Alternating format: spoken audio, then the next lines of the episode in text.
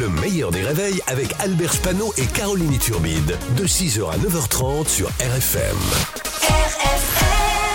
Le Bray du Faux avec Marc-Antoine Lebray sur RFM. Monsieur le Président, bonjour. Face à la pénurie de médicaments en France, vous voulez relocaliser la Hmm. production de 50 médicaments. Oui, Madame Iturbide. J'ai d'ailleurs demandé à tous les grands laboratoires français, Sanofi, Servier, Haribo, de revenir dans le pays qui les a vus naître fiscalement. Il y aura également une liste de 400 médicaments considérés comme essentiels dès 2024, tels que les vaccins pour les sportifs qui vont se baigner dans la Seine au JO, ou de la morphine et des trithérapies pour les sportifs qui se seront baignés dans la Seine au JO. et bien sûr, dans les essentiels, il y aura aussi de la préparation H à appliquer après chaque nouvelle réforme, sans oublier jusqu'à la fin de mon quinquennat, Xanax, Prozac et Morora. Ok, ça fait beaucoup. Après les épreuves de philosophie mercredi, hier, les candidats du bac étaient face aux épreuves de français.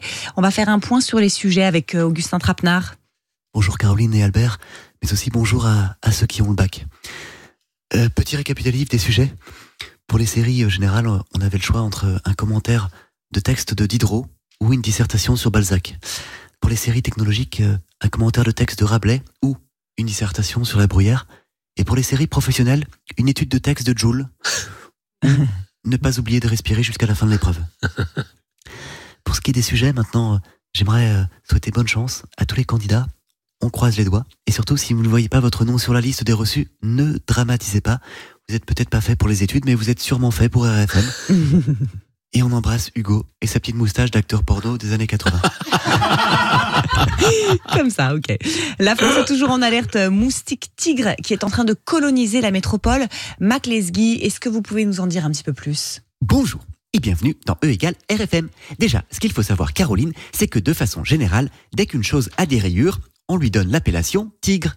Un moustique avec des rayures, c'est un moustique tigre. Un requin avec des rayures, c'est un requin tigre. Et à chaque fois que je passe ma bagnole à ma femme, elle me ramène une Mercedes tigre. Mais ça n'est pas le sujet. Nous sommes là pour parler moustique. Donc, revenons-en à nos boutons. Le problème du moustique tigre, c'est qu'il peut transmettre des virus comme Zika, la dengue ou le chikungunya par sa piqûre. C'est un peu comme si les craqués de porte de la chapelle pouvaient voler. Ça fait froid dans le dos. Cependant, il existe des solutions pour ne pas se faire piquer comme habiter dans des pays froids tels que l'Ukraine ou Roubaix. Mais comme on n'a pas forcément tous envie de déménager dans un endroit complètement détruit, je vous conseille plutôt l'Ukraine. Merci. Salut À bientôt. Roubaix.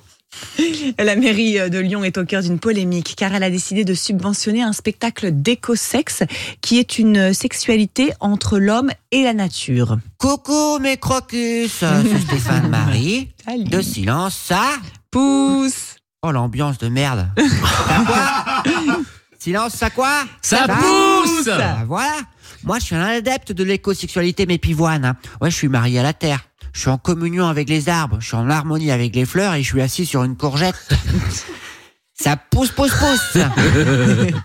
Bon, après, ça a des avantages. hein. Par exemple, il y a une dame aux États-Unis, elle s'est mariée avec un arbre. Un arbre Elle a préféré se taper un pommier qu'un planchet, mes tulipes. Bref, l'avantage d'être avec un arbre, c'est que quand elle dit à son mec Je sors, tu peux garder les gosses? Bah, il doit lui répondre Bah, en même temps, euh, tu veux que j'aille où? Bah oui, bien sûr. La, la RATP a annoncé l'ouverture d'une enquête après l'incident qui s'est produit sur la ligne 4 du métro, où les usagers, je vous rappelle, sont restés bloqués deux heures dans des rames bondées et surchauffées.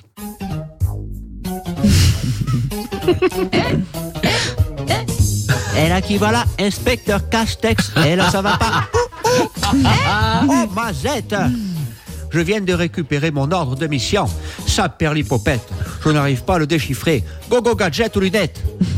J'ai dit gogo gadget aux lunettes. Hein Suis-je bête? Ces petites fripouilles sont sur mon crâne.